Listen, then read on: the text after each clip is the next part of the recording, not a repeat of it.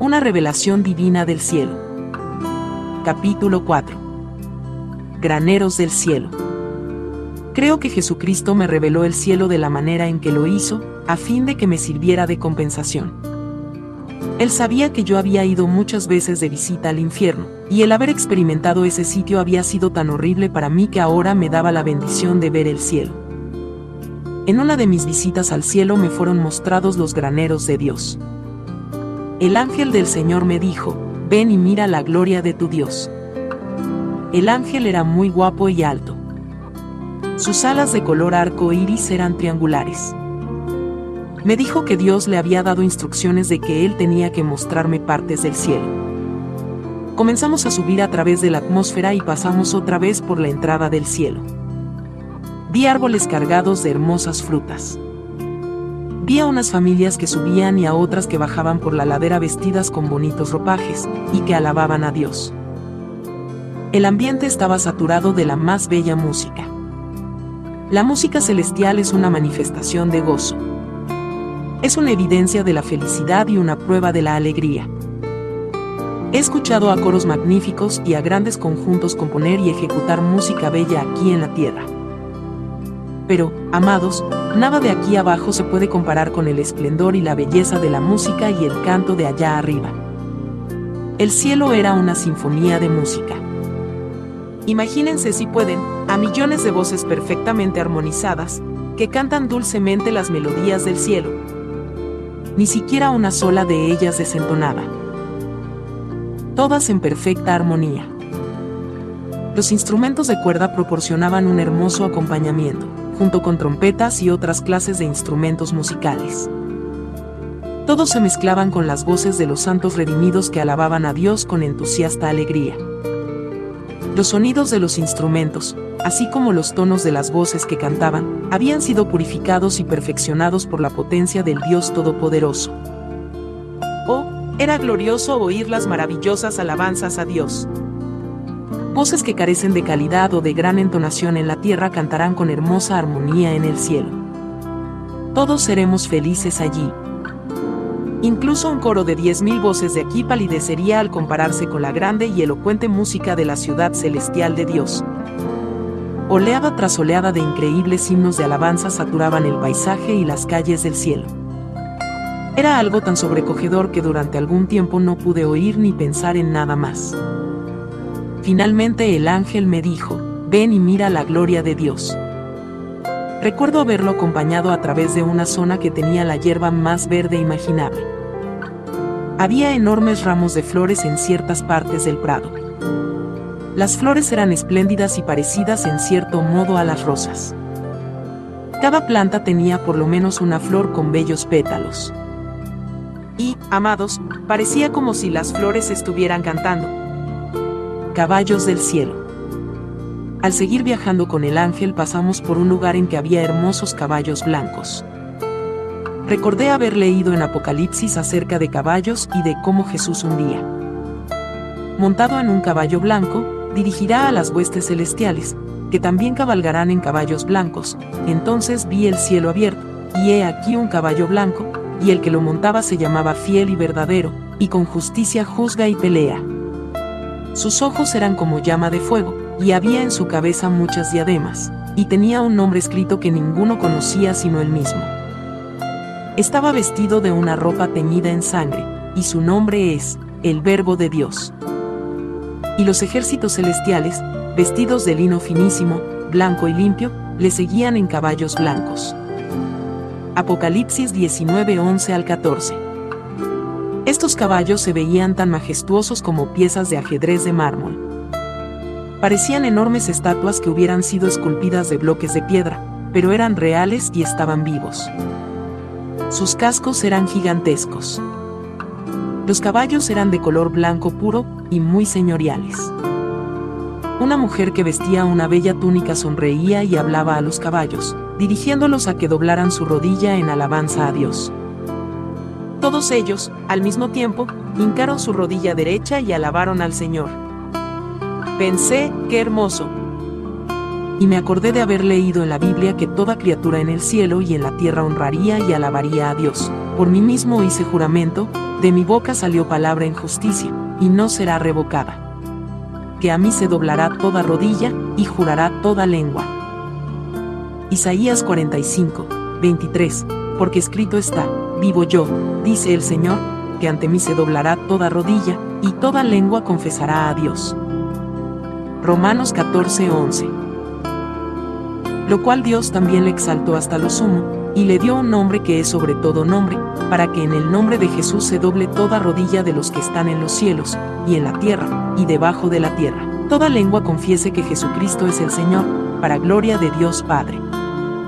Filipenses 2, 9 al 11.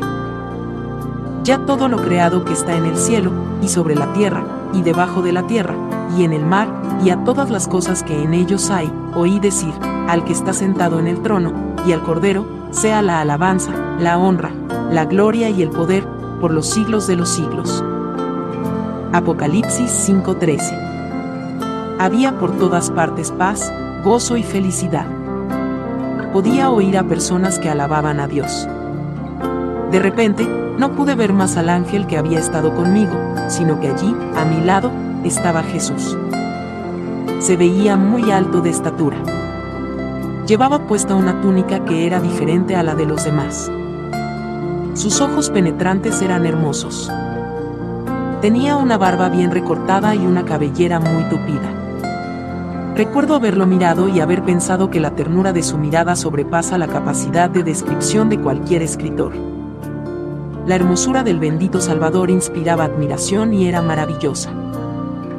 Todo dentro de mí quería alabarlo, adorarlo e inclinarse ante él, Jesucristo, Rey de Reyes y Señor de Señores. Gloria y poder lo envolvían completamente. Graneros de salud. Me di cuenta de que los ojos de Jesús habían tomado una apariencia de preocupación. Jesús, le pregunté, ¿qué sucede? Hija mía, mira. Señaló con la mano hacia un edificio en el que vi una gran abertura. De ella fluía un gran caudal de gloria y poder. Le volví a preguntar, Jesús, ¿qué significa esto? Resultado de la caída de Adán y Eva en el huerto del Edén. Es una de las consecuencias del pecado. Algunos consideran la enfermedad como un fastidio, una tragedia de la condición humana o simplemente parte de la existencia normal. En realidad, se trata de una maldición de Satán. Sanidades en el cielo. La necesidad de curarse es abrumadora. Las enfermedades son una corrupción de la voluntad de Dios. Constituyen un elemento no natural en la economía de Dios. No tienen su origen en Dios, no provienen del cielo. Las enfermedades surgen de una fuente mala, no de una buena. Cuando lleguemos al cielo se terminarán para siempre todas las enfermedades y los sufrimientos. Pablo escribió acerca de la redención final de nuestro cuerpo, pues tengo por cierto que las aflicciones del tiempo presente no son comparables con la gloria venidera que en nosotros ha de manifestarse. Porque el anhelo ardiente de la creación es el aguardar la manifestación de los hijos de Dios. Romanos 8, 18 al 19. El peor sufrimiento físico en esta vida no es digno de compararse con la gloria sumamente maravillosa que habrá después. En el cielo, con cuerpos perfectos, descansaremos en Cristo sin más dolores o aflicciones físicas. Sin embargo, también Él quiere que seamos sanados ahora. Uno de los nombres de Dios en la Biblia es Jehová Rafa, que quiere decir el Señor nuestro sanador. Dios estableció un pacto especial de sanidad con su pueblo. Él le prometió a Israel, y dijo, Si oyeres atentamente la voz de Jehová tu Dios, e hicieres lo recto delante de sus ojos, y dieres oído a sus mandamientos, y guardares todos sus estatutos, ninguna enfermedad de las que envié a los egipcios te enviaré a ti, porque yo soy Jehová tu sanador. Éxodo 15:26 Aunque la enfermedad forma parte de la maldición del pecado, Jesús ha quitado la maldición para los creyentes mediante su expiación por el pecado. Las heridas sufridas por Cristo pagaron el precio por el pecado. Él se convirtió en nuestro Salvador. Sin embargo, su sufrimiento hizo más que solamente pagar por nuestros pecados, estableció y autenticó a Jesús como sanador. Mas el herido fue por nuestras rebeliones, molido por nuestros pecados. El castigo de nuestra paz fue sobre él, y por su llaga fuimos nosotros curados. Isaías 53, 5, quien llevó él mismo nuestros pecados en su cuerpo sobre el madero, para que nosotros, estando muertos a los pecados, vivamos a la justicia, y por cuya herida fuisteis sanados. Primera de Pedro 2:24. La sanidad es para hoy. El ministerio de sanidad de Cristo no cesó cuando Él se separó de los discípulos y ascendió al cielo.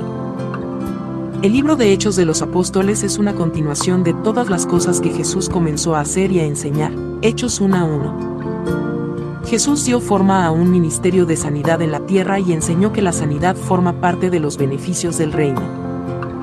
Antes de que regresara a su Padre, Jesús les dio instrucciones a los creyentes de que fueran a sanar a los enfermos.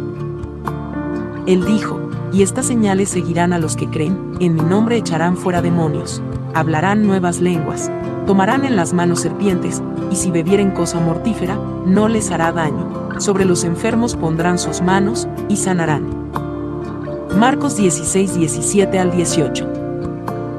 Jesús también nos dijo, y todo lo que pidiereis al Padre en mi nombre, lo haré, para que el Padre sea glorificado en el Hijo. Si algo pidiereis en mi nombre, yo lo haré. Si me amáis, guardad mis mandamientos. Juan 14, 13 al 15. Pareció como si Cristo hubiera desaparecido y he aquí me hallaba andando con el ángel entre los graneros. Pensé, tantos graneros, Señor. Jesús habló a mi espíritu, hija mía, cuando ores por alguien en la tierra, pide en mi nombre. Acuérdate de que tú no eres la que sanas. Yo soy quien lo hago. Pídeme que sane un ojo o una pierna y lo haré. Pídeme que enderece miembros torcidos o que cure cuerpos enfermos y lo haré. Cualquier cosa que quieras que yo haga, pide en mi nombre y lo haré.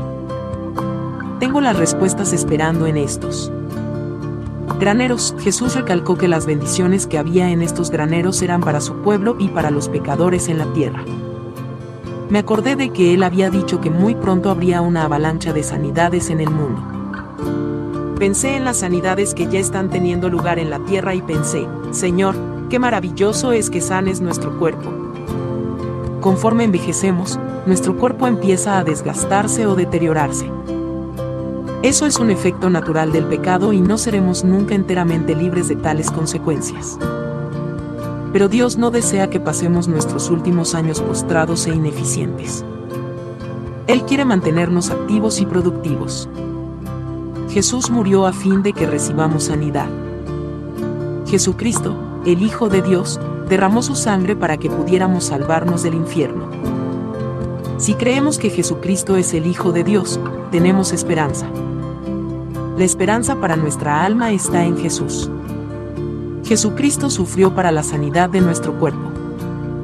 Nuestros privilegios y bendiciones, y nuestra esperanza, sanidad y salud están en Jesús. Él es la esperanza de nuestro bienestar físico. Amados, hay graneros de bendiciones sin reclamar en el cielo. Están listos para ser reclamados por la gente de Dios que pide con fe y en el nombre de Jesús. Cuando estaba en la tierra, el Señor dijo una vez, en la casa de mi padre muchas moradas hay, si así no fuera, yo os lo hubiera dicho, voy pues, a preparar lugar para vosotros. Juan 14, 2. El lugar que está preparando está en el cielo. Es un lugar hermoso con muchas cosas bonitas. Conforme doy mi testimonio en este libro y conforme hablo del cielo, los pensamientos de ese lugar entusiasman mi alma. Gracias a Dios por la hermosa palabra que nos ha dado a sus hijos.